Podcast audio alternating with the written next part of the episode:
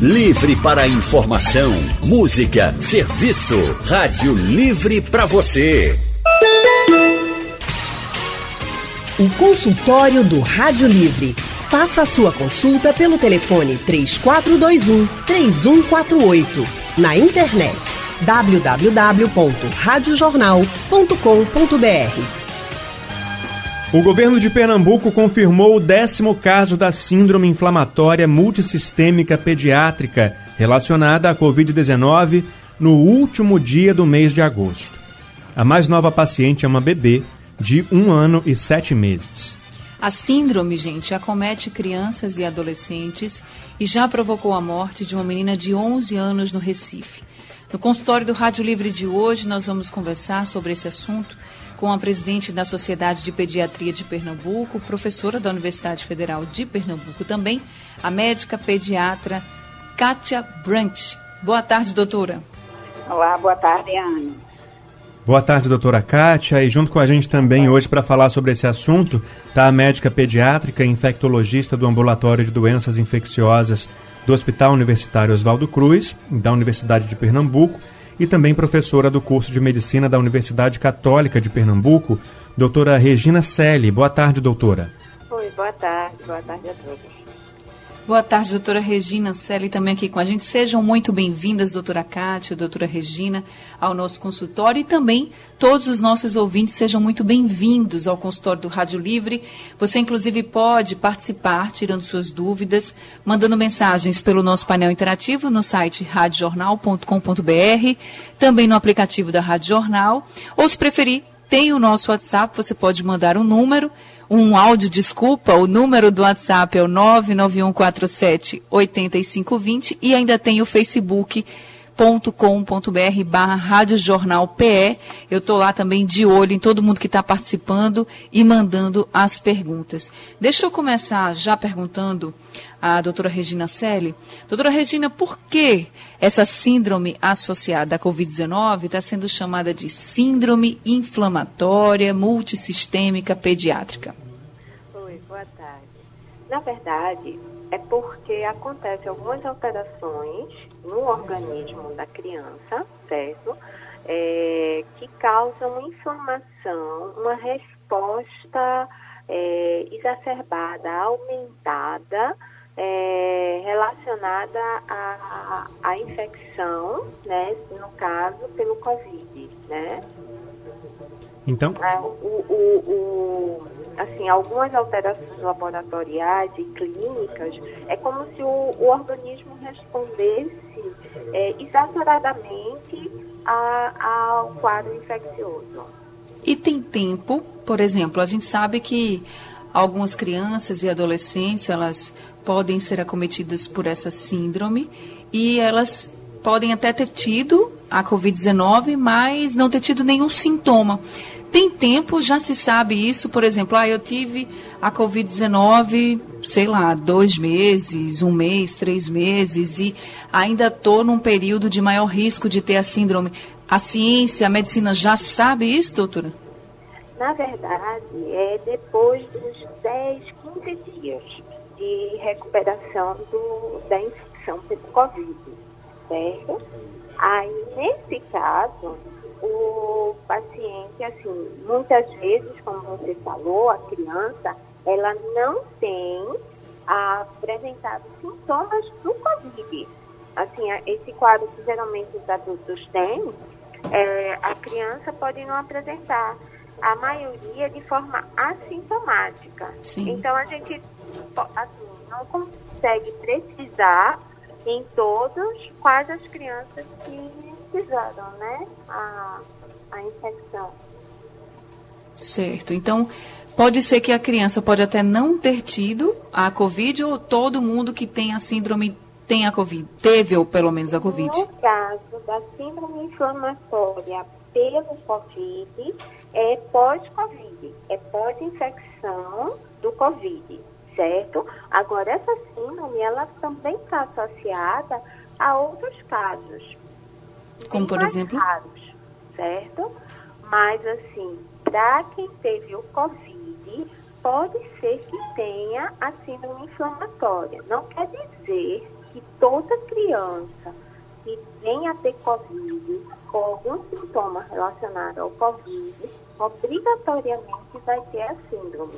Ela é uma, ela é uma, é uma complicação muito rara, certo? Dos, da, da, do pós-Covid. Muitos estudos mostram isso, né? Aqui a gente está vendo que acomete as crianças, tudo, principalmente porque também a gente está vendo um maior número de crianças, assim, a gente vem notando, porque assim, é, as crianças estão se expondo mais, né? Uhum. Certo. Leandro? Bom, doutora Kátia, e por ser uma síndrome é, chamada de rara, a gente pode relacionar isso a, a, a, ao tempo em que ela está sendo descoberta, ou seja, os primeiros casos surgindo agora, sendo confirmados, ou realmente é difícil disso acontecer? É, Leandro, é, é raro porque dentro do, do, das manifestações clínicas da Covid, essa ocorre num percentual muito pequeno de casos, né? Inclusive, na infância, como a Regina já comentou, muitos casos até podem passar de forma assintomática. Então, dentro do universo de casos de Covid, né, levando em consideração que a Covid já é o quadro de doença pelo coronavírus na infância, são raras as crianças que vão ter essa complicação. Agora, ela também é uma complicação que foi definida, identificada eh, mais recentemente, vamos dizer assim, nos primeiros registros dos casos de Covid, né, quando começou lá na Ásia e tal, eles não descreveram essa síndrome. Não se sabe se porque não aconteceu, de fato, ou porque não fizeram essa correlação. Né? Então, essas possibilidades, assim, são avaliadas, não se sabe se o vírus mudou, inclusive, tem algumas hipóteses nesse sentido, que tem havido algumas mudanças no gene do vírus e ele possa ter acarretado essa con consequência só depois, né? Isso aí ainda são hipóteses, não se tem certeza. Doutora Kátia, é, em relação aos sintomas da Covid-19, em que os sintomas da síndrome se destacam? A síndrome, ela é um quadro que se caracteriza talvez predominantemente pela febre e queda do estado geral, né? Um quadro inflamatório, como né, o nome já diz, e ela pode vir acompanhada de diversos sintomas intestinais. Aqui a gente tem tido uma, uma apresentação com uma certa frequência, com dor abdominal, diarreia, mas o estado geral da criança é muito comprometido. Então, a criança muitas vezes tem comprometimento cardíaco, isso faz com que ela tenha é, consequências na, na pressão, né? Então, ela tem a pressão mais baixa, então a criança pode ficar pálida, suando, né? Sem, sem uma atividade adequada. Ela pode ter comprometimentos renais, eh, respiratórios, não vários órgãos neurológicos, mas eu diria que talvez a febre e as manifestações gastrointestinais e cardíacas talvez sejam as mais frequentes. O que talvez chame mais atenção seja a febre persistente, elevada inicialmente, e o comprometimento geral da criança, né? Uma criança muito, muito debilitada, vamos dizer assim. Vai para o hospital, fica lá no hospital internada, é assim? É, pois é, vai chamar a atenção provavelmente a família essa, essa gravidade desse quadro infeccioso, né? Se vier acompanhada com essas queixas de dor abdominal, diarreia, é provável que isso é, chame a atenção da família para procurar a emergência, né? De alguns acometimentos, por exemplo, o acometimento cardíaco, ele é mais difícil de ser percebido pelos pais inicialmente. É, e, mas provavelmente pela febre, por essa manifestação né, de dor que a criança é, vai reclamar, a família provavelmente vai buscar emergência e, enfim, vai ser avaliada, vai ser vista a gravidade da criança naquele momento e os exames complementares devem ser realizados, né? E é preciso haver a suspeita, né, do, dessa possibilidade pelos médicos e eles podem solicitar alguns exames que vão confirmando esse acometimento desses órgãos e também essa resposta inflamatória que também pode ser identificada nos exames de sangue que são realizados. Anne? Eu ia perguntar justamente para a doutora Kátia que exames são esses que são feitos nas crianças, assim. Porque a gente fala de febre, né? E febre alta, persistente. Somente a febre alta, persistente, indo para um hospital, já é motivo, assim, para essa criança, esse adolescente já passar por um exame mais aprofundado, ou um exame mais ligado a essa síndrome, doutora? Possivelmente não, Anne. Agora, há, assim, não exclusivamente, mas raramente a febre elevada e persistente, ela é, ocorre isoladamente. Às vezes ocorre, né? É, se a pessoa que avaliar achar que a criança ou adolescente tem uma condição geral boa, né, que se inclui aí é, frequência cardíaca, pressão, atividade, então ele vai ser todo avaliado e ele está naquele momento, aparentemente, sem uma, um comprometimento geral preocupante, ele pode até não ser investigado com os exames nesse momento, e o médico pedir para ele voltar no outro dia para avaliar. Então, esse acompanhamento, essa reavaliação né, de perto, que vai tanto permitir que seja investigado quem precise, né? É, mas que também não se entre em pânico e vá se pensar nessa possibilidade para todo mundo que tem febre, vamos dizer assim, né? Certo. Porque a gente sempre pergunta isso, essa questão da febre, porque a questão da febre é um sinal né, de que algo está errado e que é muito comum nas crianças. Inclusive, muitos pais reclamam que quando chegam na emergência, em alguns casos, eles são orientados a voltar para casa, esperar mais um dia. Nesse caso, é melhor já ir logo? Por exemplo, está com uma febre durante o dia inteiro, não baixa ou só baixa com a medicação. É para ir logo para emergência ou não?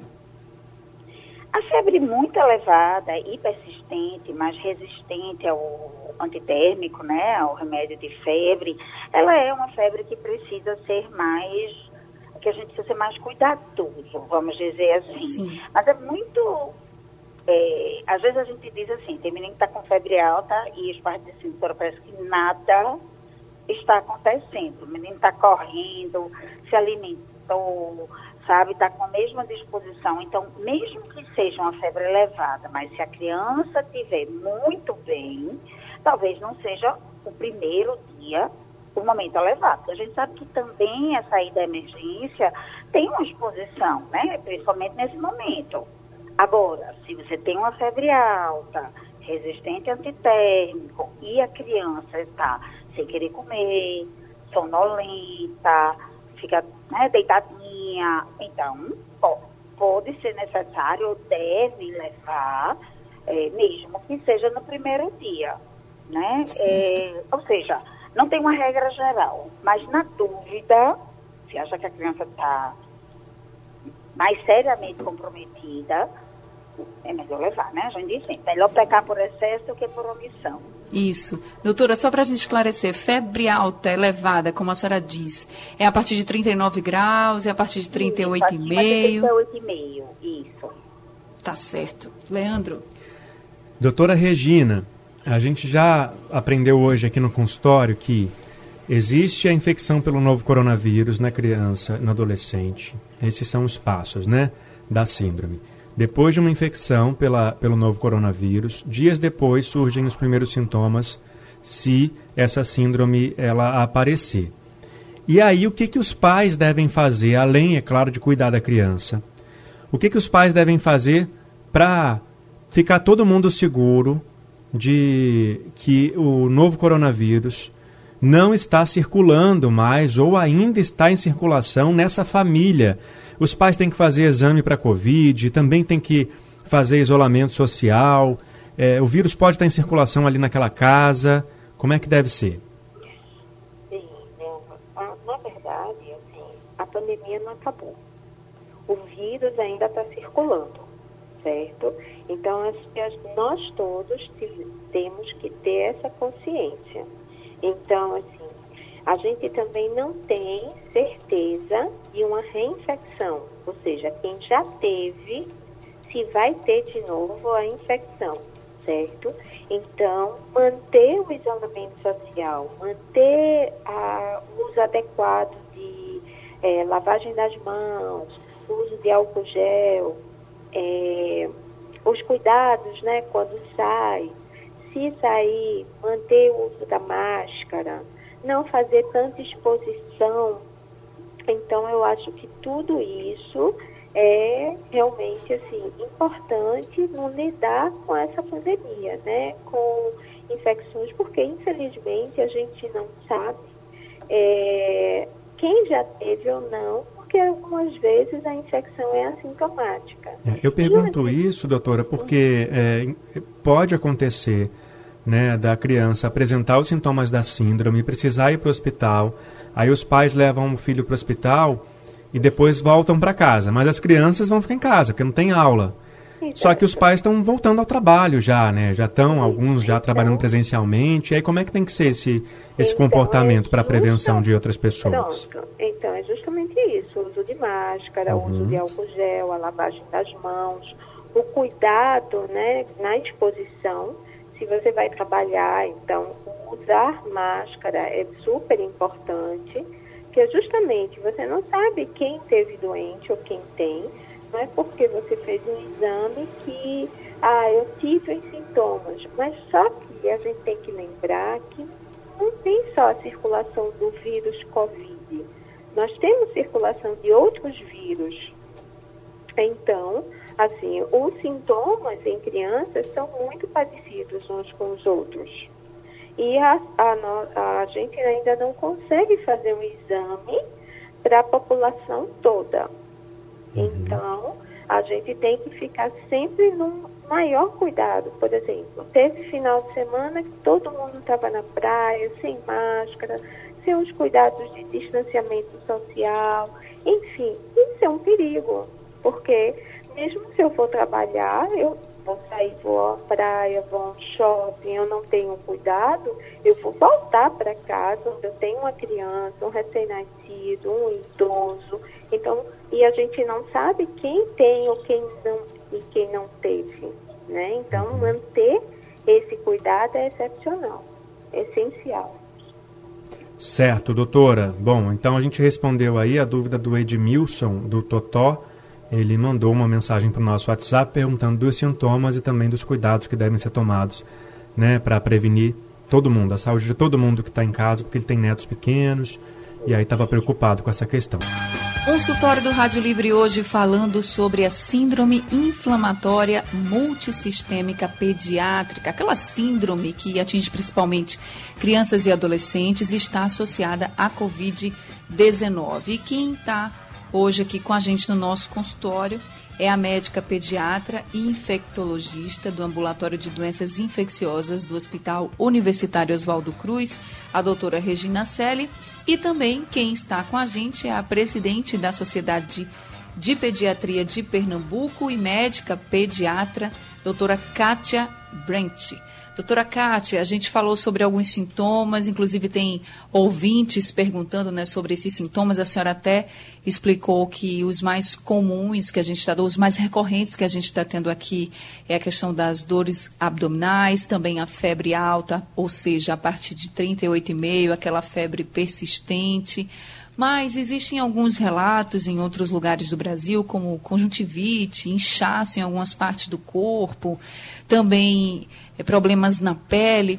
Isso realmente procede nessa síndrome ou são sintomas realmente mais raros?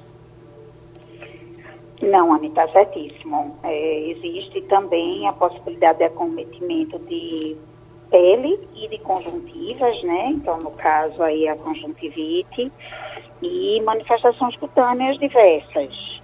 Podem também ocorrer manifestações articulares também. Então, é bem, a manifestação clínica é bem florida, vamos dizer assim. Certo.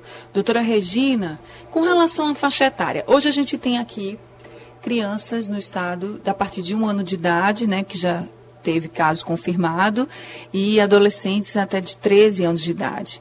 Agora, essa é a faixa etária mesmo ou crianças mais novas podem ter, adolescentes até um pouco mais velhos podem ter também? Qual é a faixa etária mais comum para essa síndrome?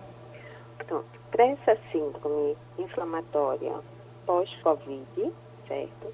É mais frequente nos escolares, acima de 10 anos, 10 a 15 anos mais ou menos.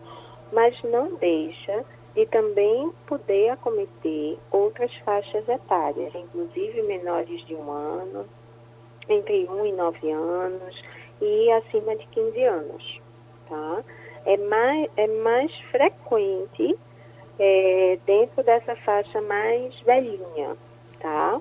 É, pelo menos são os estudos, porque aqui a gente tem está tendo pouco, assim, ainda tem poucos casos, né, notificados, está aguardando mais alguma notificação, mas é, nos, em todos os outros trabalhos é em, nessa, nessa faixa etária, a partir dos 10 anos, 9, 10 anos mas não quer dizer que outras faixas etárias não possam ser acometidas. Tá certo, Leandro? Já falamos de sintomas, já falamos da questão da família que está em volta. Agora tem uma mensagem do professor de Água Fria no Recife, aqui no nosso painel interativo, doutoras. Ele diz o seguinte: antes de se pensar no retorno às atividades presenciais, deveria se propor um, propor um programa de testagem dos estudantes, professores e funcionários como também um treinamento de biossegurança para os trabalhadores em educação.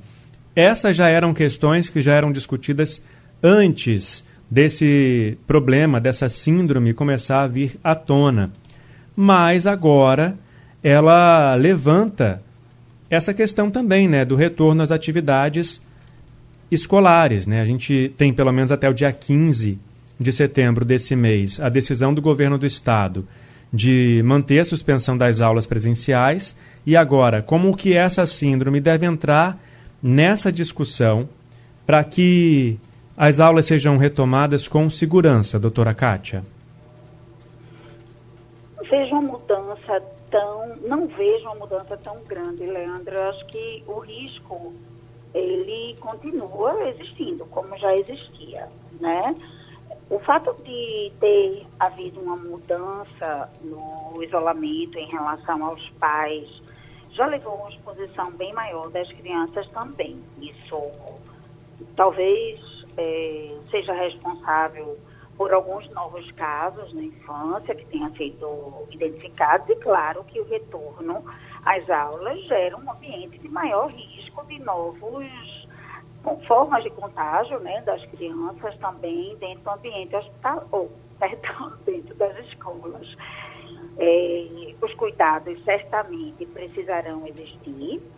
É, vai ter que, caso aconteça, né, vai ter que ter uma vigilância é, sobre como será a evolução dos casos com a retomada das aulas Existe uma série de recomendações de segurança para que as aulas é, retornem, caso é, seja decidido assim, né? não vai ser o retorno de todo mundo às aulas como normalmente acontece, com certeza não.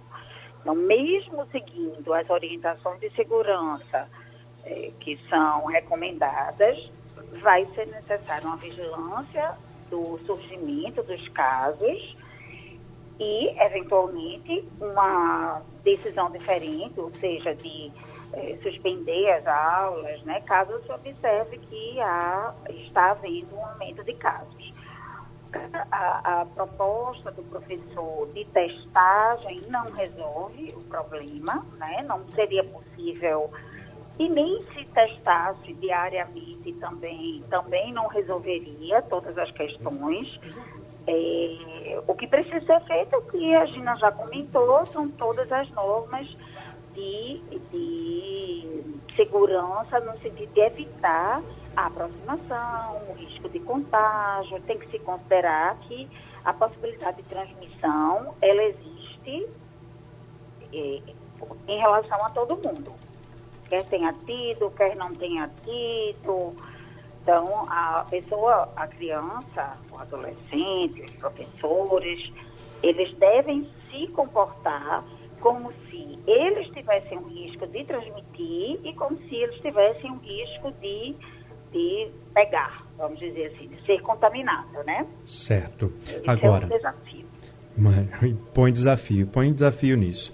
A gente, e desafio para todo mundo, né? Autoridades, profissionais da educação, profissionais da saúde, isso tudo, enfim, o desafio que envolve todo mundo dessa, desse universo da educação.